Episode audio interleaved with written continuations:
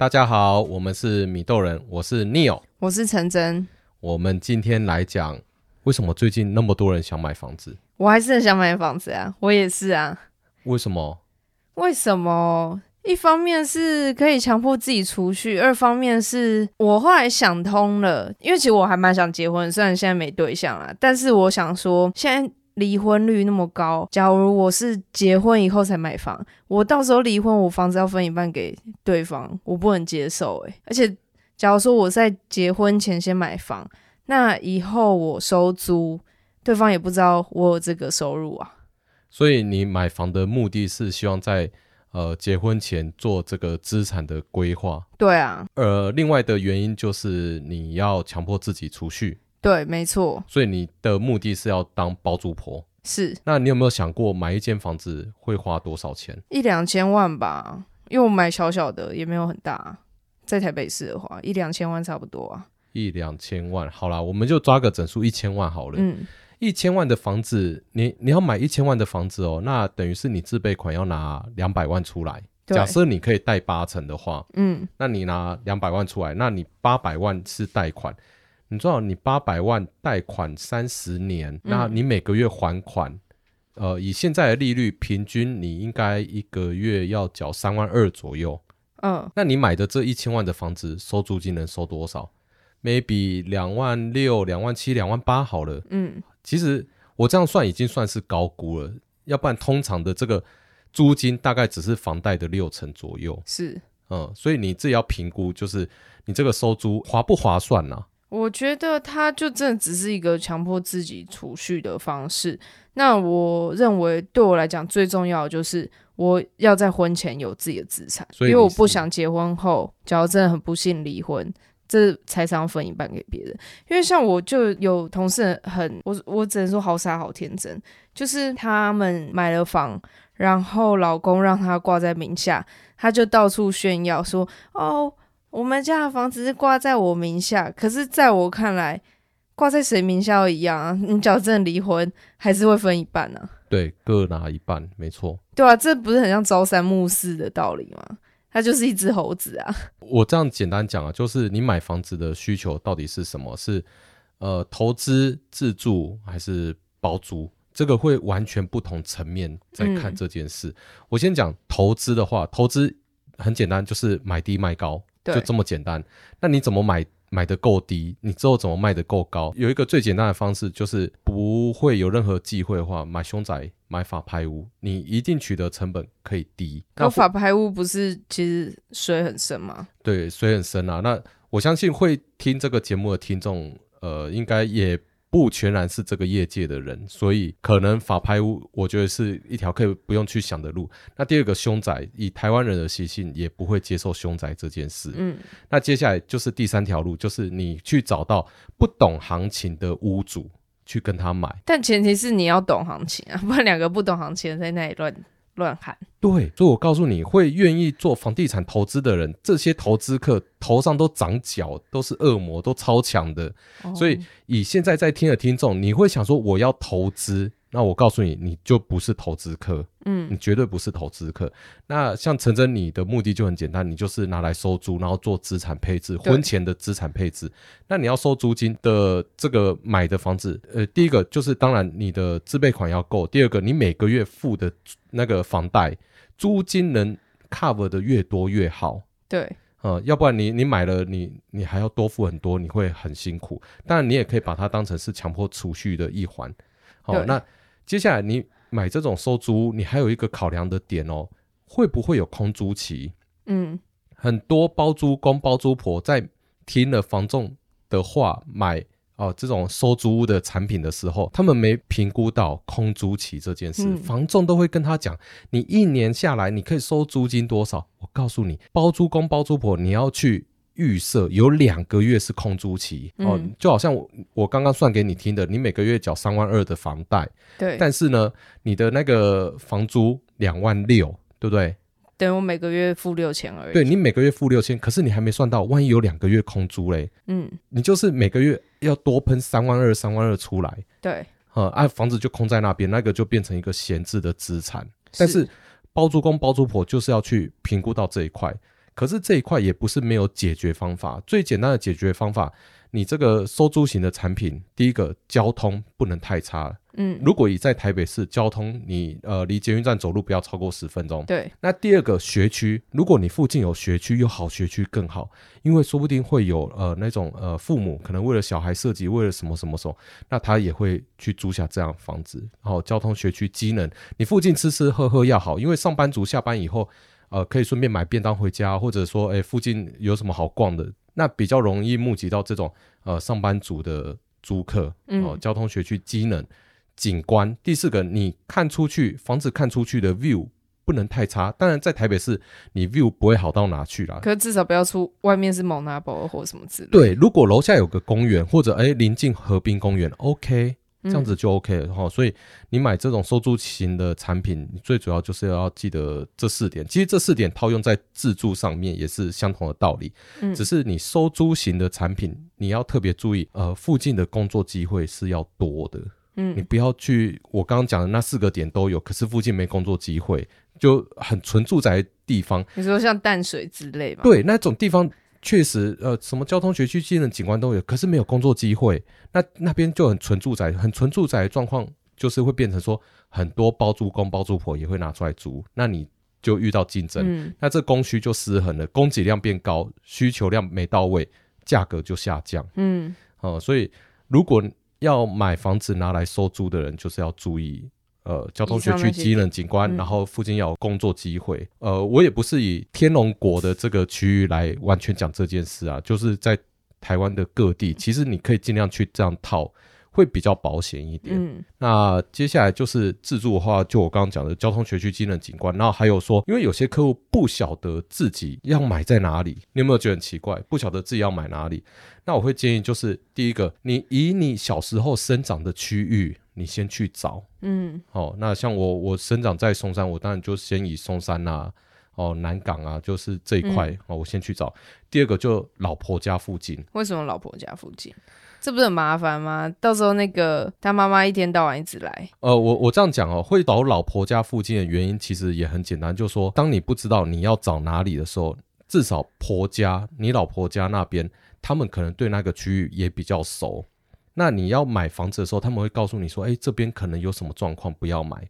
哦，那边有什么问题，不要买。你干嘛不找自己家附近？对，所以我刚刚讲的就是说，你第一当然是找自己生长环境。嗯好，第一，那第二个当然就是找婆家，或者说女方就是找呃公婆家附近。嗯。那第三个就找工作附近，因为你要自住嘛，嗯、啊，你当然是离上班地点越近越好啊，方便就好啊。哦，所以工作地点附近。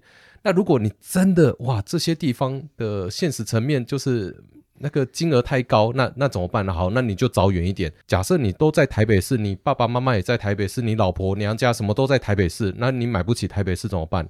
买远一点，卫星城市嘛，就例如呃什么三重啊、泸州啊，看你有没有好同学、好朋友就住在那个社区或那个附近，就大家有个伴。你人生地不熟的时候去去到那个社区或者那个环境，至少朋友同学在那边，你会比较心安，会比较踏实一点。买房子大概就是这样子去找你要找的区域。哎、欸，可是为什么会担心心不心安、踏不踏实啊？现在不是大家。都没有在跟邻居打交道吗？有差吗？我告诉你哦，很多人买了房子以后，就是住进去会觉得说，哎，我这边人生地不熟，那光是要下楼去买个菜，菜市场在哪边都不知道哦。甚至说你便利商店好了，或者说什么交通在哪边，你怎么走你都不知道。可是如果你有个朋友或者亲人，哎，就住同一个社区或附近，至少一开始的时候有人带着你走，或者你买房子之前有朋友陪着你。你会比较心安，你会买下去，会觉得说，哎，对了，我买对了。啊，管委会没办法 给这些服务吗？呃、我以为管委会的那会长会带你走一下。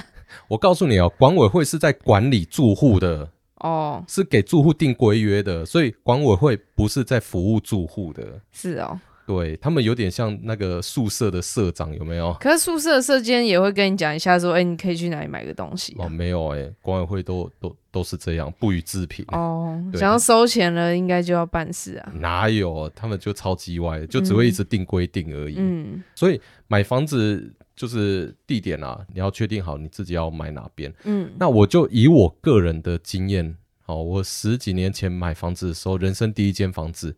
我住松山嘛，老婆娘家是在南港戏子这边。嗯、那我们那时候看房子，我往巴黎淡水，因为那边便宜啊。我一样的钱，我可以买到大三房。嗯，哈，哦，反正就很便宜，然后又空间又大，那屋龄又新。那我也有去看，呃，那个南四角那边，嗯，哦，然后三峡也有去看，哦，那屋顶都超新、超漂亮，公社都超完整。但是看完以后，我一点都不心动，一点都不爱。为什么？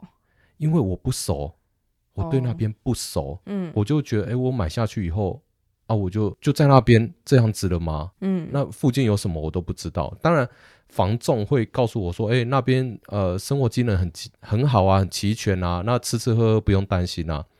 可是这仅止于他告诉你，你听完的当下，你会觉得，哎、欸，扑通一下，心里有所悸动，哦，好棒哦。可是当你离开以后，你回家仔细想想，会一点都不心动。嗯，啊，所以。那种房子，我会建议，如果你是以投资为目的，OK，那你低买高卖，那就买下去没关系。可是你是自住为目的，就不是这样思考。那像陈真，你是收租的话，工作地点会是一个很关键的因素，就是你你买的那个收租附近要有工作机会，是哦，这个会比较保险一点。嗯，对啊，那。接下来就是有有人讲到说，到底买房好还是租房好？哇塞，这个都是千年老问题，就看你自己的需求啊。但我听过最蠢的问题是，呃，比如说有人在 间房子租了好几年，然后最后他很想买，然后他问说，哎，那我跟这个房东买，他会不会给我一些折扣？毕竟我帮他缴很多年房租，当然是绝对不会啊。绝对不会啊，这实物上也不会啊。对啊，嗯、这顶多就是省下一些中介费，但是房东不会便宜卖给你。对啊，没有没有房东那么佛心啊。至少我从业十几年，我还没有看过那么佛的房东。我觉得就是变成说你自己就要打打从心底去想，你最终会不会买房？因为像我，我就最终我就是会买房。虽然我现在收收租好了，但是我以后我会越换越大，以我自己。对我自己的了解，所以我会觉得说，好，那我一定要买房，而且我也不喜欢租房子，我很讨厌被人家管，尤其被房东管，我觉得很累。对啊，其实以台湾人的习性啊，呃，买房这个就是呃有土斯有财的概念。对，那你有了自己的房子以后，你会比较心里比较踏实，比较安定，会觉得这是我自己的东西。但是相对你付出的那个每个月的金额。一定比租屋还高，而且再加上你每呃你的头期款，你有两三百万是压在那边。呃，买房没有不好，但是就是真的自己的能力，然后要去审慎评估。那像我听到有朋友就说，哦，他手边有两百万，嗯，他就想买一千万的房子。然后我说，OK，自备款可以过，可是我跟他讲，你还要去评估一个，你接下来。前几个月的房贷你缴不缴得出来？嗯，那以及你的周转金，你至少要保留有半年的生活费在身上。嗯，要不然你这个一梭哈下去，一买下去，我告诉你，你没有两个月哈，你没有缴房贷，房子就被法拍了。哇，好惨哦。对啊，所以那个评估啦，金钱上的评估真的是要审慎评估。嗯，那租房子也没有不好，租房子没有不好，租房子的这个金额，就像我刚刚讲的，租房子的租金大概是。呃，房贷的六成左右，那再加上又不用一笔头期款绑在那边，嗯，但是这个会跟台湾人的这个习性观念是有相背离的，嗯，因为会觉得，哎、欸，我只是租房子，我好像个租客来来往往，对，你是个租客来来往往，但是你要去评估你手上的现金其实是可运用的部分更多，你能不能去做更好的投资规划？其实我觉得做房地产的投资。的成本很重，它的周转流动性很低啊。对，周转流动性很低，所以要去真的要想清楚，如果你是要做投资、做收租，你的金钱的这个水位，你要自己掌握好。因为我有看过很多人在房地产这一套了，其实像股票或基金的流动性就高非常多。对啊，对啊，像股票啊、基金，你可以停利停损吗？对，房地产你怎么停利停损？就要有有人去接啊，没人去接就没办法。对啊，当你现在来看哈，现在来看新闻，还有一些广告哦，都觉得哎，现在好像是买房的机会啊，还有建商就一直不断的广告，代销公司一直不断的广告，其实会让很多人这个起心动念会想去买房。我觉得买房也对，但是呢，要评估自己的能力实力到哪边。嗯，那租房没有不好。好，但是就要你多余的钱，你要做怎样的规划运用，这个也很重要。然后还有，不要让自己未来变成下流老人，因为这个什么都没有。对，这个在我们之前好像某一集我讲过，租房子哈，很多人到六十几岁还是租房。那这些人，我的客户，他们其实也是企业主，甚至呃法律事务所的呃这个创办人，人之类，对，创办人、合伙人，他们一样在租房。那我就问他们说，为什么你们要租房？然后他们说。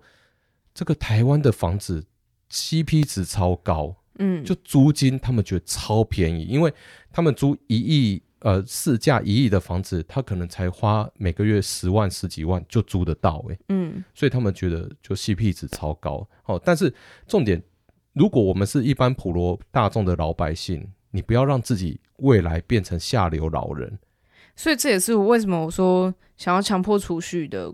原因，因为像业务这工作本来就很容易一下子一大笔业绩奖金。那我也看过很多同事，那些钱就拿去买名牌。买名牌的话，我觉得 CP 值不是很高，因为名牌会过季。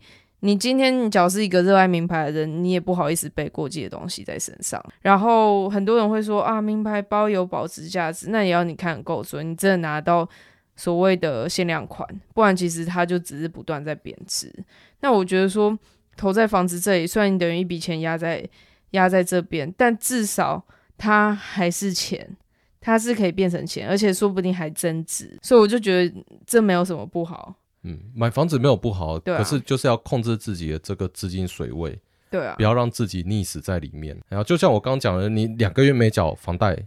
房子就法拍，就拜拜了。对啊，那就是会有下一个投资客进来，哎、欸，我买到法拍，我好便宜哦。嗯，然后就变成获利的是别人。是，所以买房子这件事，谨慎评估自己的能力水位到哪边。嗯、当然，强迫自己储蓄这个出发点是很好，对啊、但是风险评估要评估好，不然就等别人来收你的房子。对啊，那这个呃，在房地产做投资这一块啊，其实很多人会呃来来去去。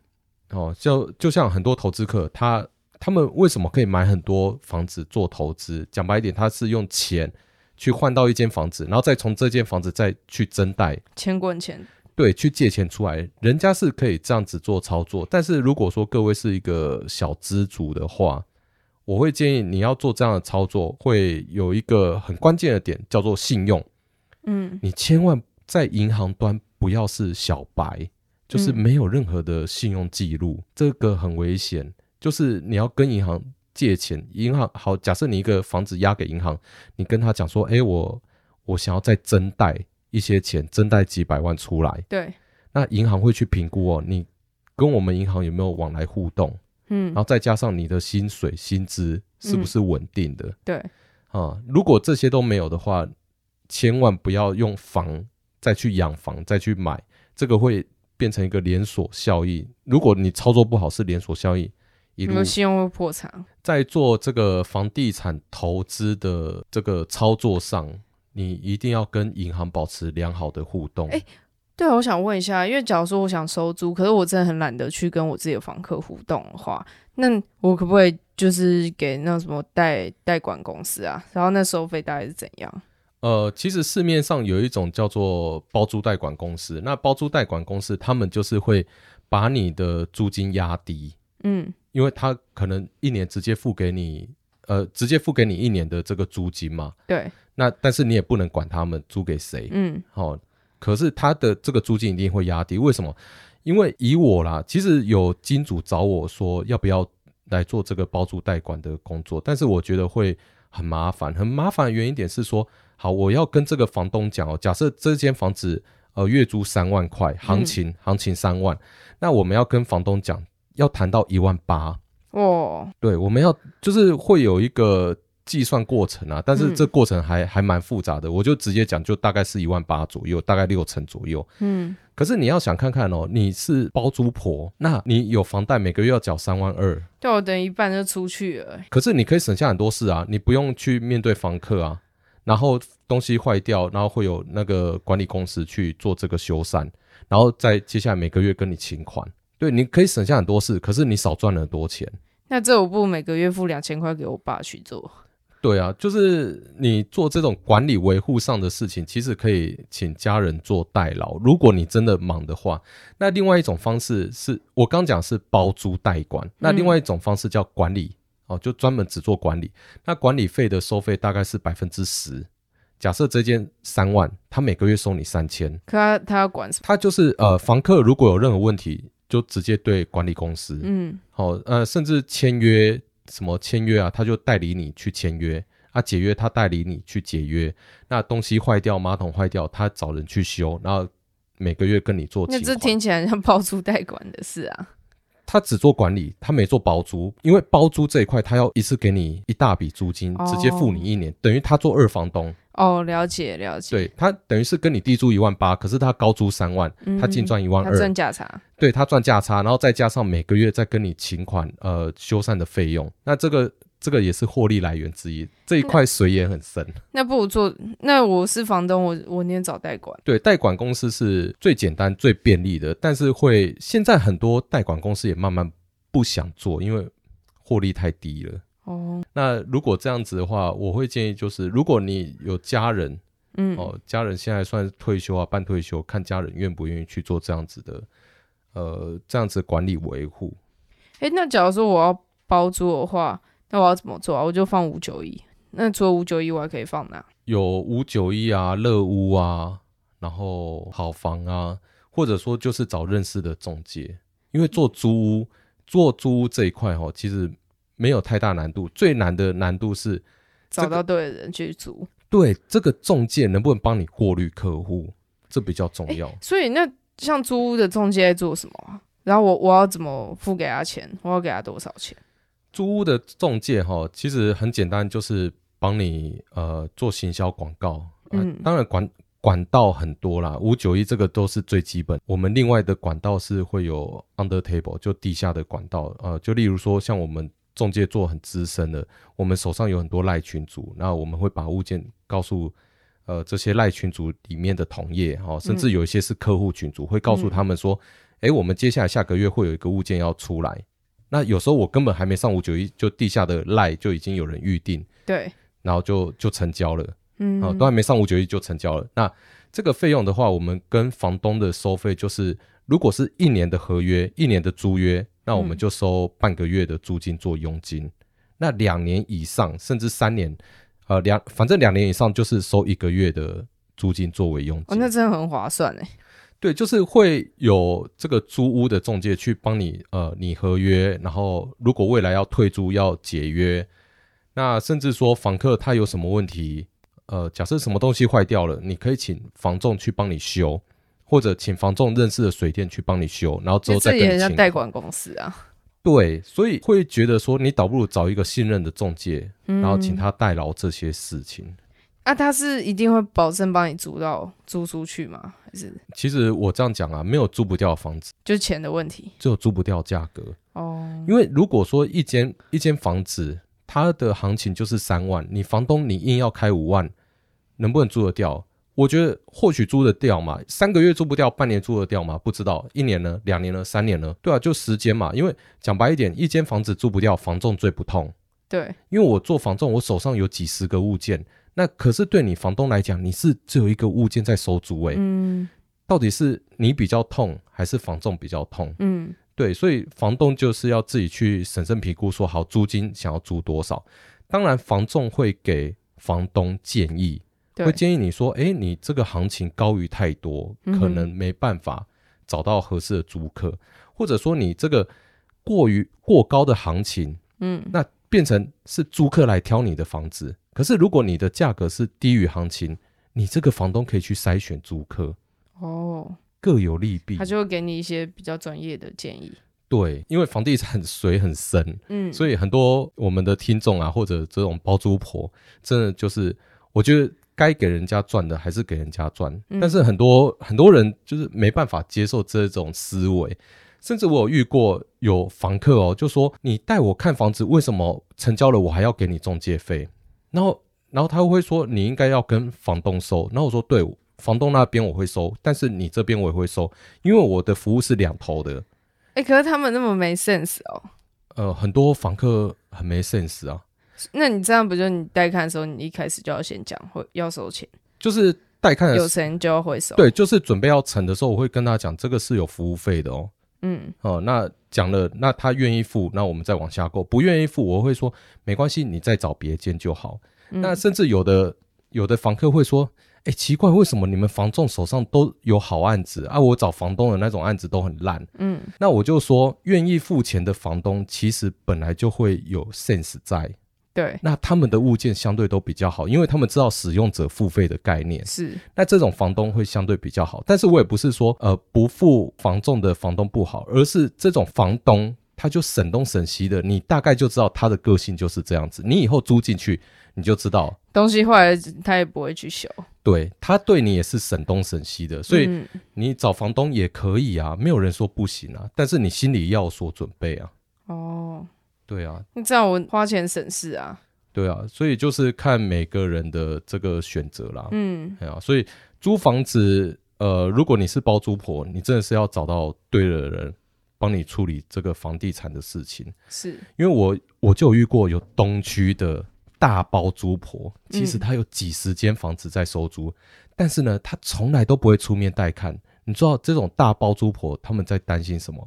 被绑架，对，被绑架，所以他的案子都是由我在处理。哦，哎，所以为什么很多房客都说，哎，好的案子都在你们手上？我告诉你，房东怕死了，好不好？对啊，到时候被绑架，而且还还在自己家里，知道你家在哪？